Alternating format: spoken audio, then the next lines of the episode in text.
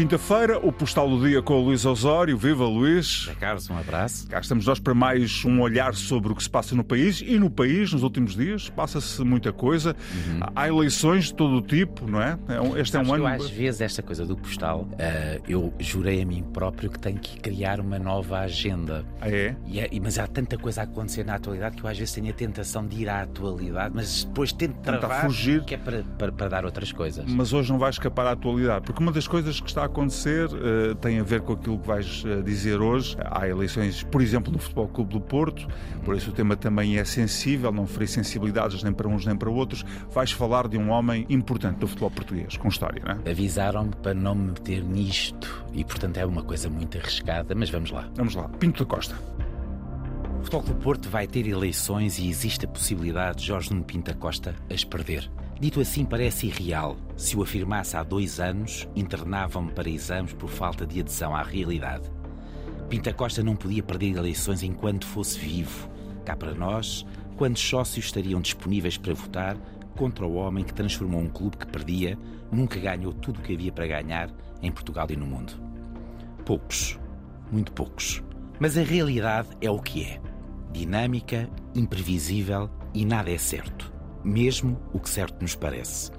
Quando vemos Fernando Madureira a ser detido, os super dragões no olho do furacão e funcionários do Futebol Clube do Porto e um administrador envolvidos na criação de um clima de terror com o objetivo de condicionar as próximas eleições, percebemos que os eventos estão a mudar, porventura, em definitivo para Pinta Costa. Mas não quero dar opinião sobre as eleições do Porto, a excelente equipa de desporto da Antena 1 estará mais habilitada do que eu para fazer. Desejo isso sim falar das mulheres de Pinta Costa. Dos seus casamentos, dos livros que leva para os estágios, dos fatos que ouve, dos gatos a quem dá comida, como se ainda fosse um miúdo privilegiado e protegido da sedufeita. Não se assustem os que dele não gostam. Não quero arregimentar ninguém e, por mim, benfiquista me confesso, já me chega de Pinta Costa.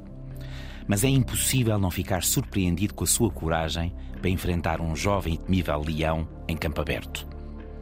Pinta Costa prefere morrer de pé e na luta do que encontrar uma qualquer desculpa em troca da inauguração de uma estátua em vida. E isso é raro. Não gosto de Pinta Costa, presidente do Futebol Clube do Porto, mas admiro o pormenor de nunca desistir de ter ilusões. Sumou casamentos, quase sempre com mulheres muito mais novas, o que levou ao delírio os seus adeptos e ao gozo os que o odeiam.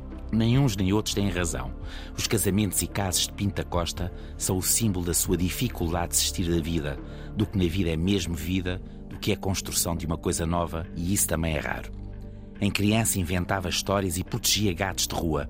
Alguns não o levaram a sério, nunca imaginariam que dividisse as águas e regimentasse uma parte do país contra o poder centralista de Lisboa. Nunca o imaginariam capaz de controlar o futebol português e de pôr em sentido o poder político e mediático. Uma Lisboa a quem fez a vida negra sem nunca ter deixado de ouvir Amália Rodrigues e de recitar de cor grandes poemas sobre o Tejo. Circulava a informação de que estava doente, mas está não parece. Vai combater e usar todas as armas que conseguir e obrigará adversários e sócios a olharem nos olhos. Não lhes facilitará o voto sem o peso do sentimento de culpa.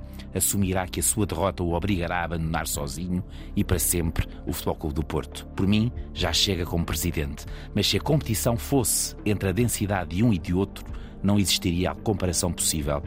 A vida de Pinta Costa está a anos-luz da vida de André Vilas Boas. É o que é, mas não queria deixar de o dizer. Também ainda é cedo para André Vilas Boas.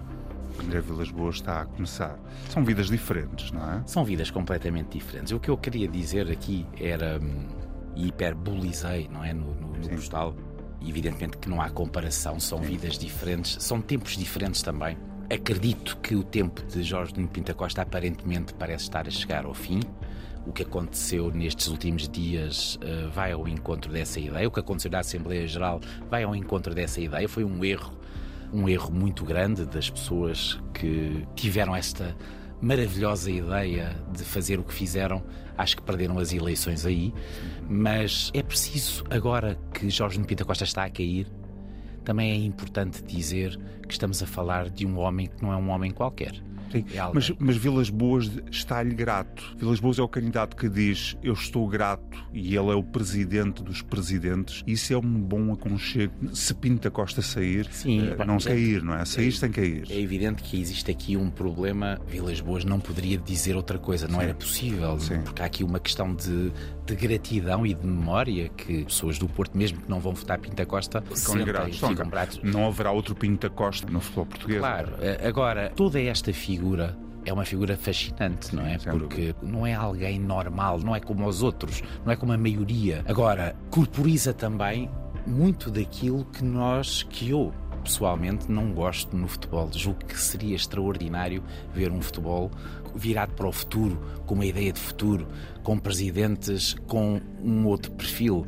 Uh, Rui Costa no Benfica, André Vilas Boas, uh, mesmo o Frederico Varandas, não é? Vemos um futuro aí.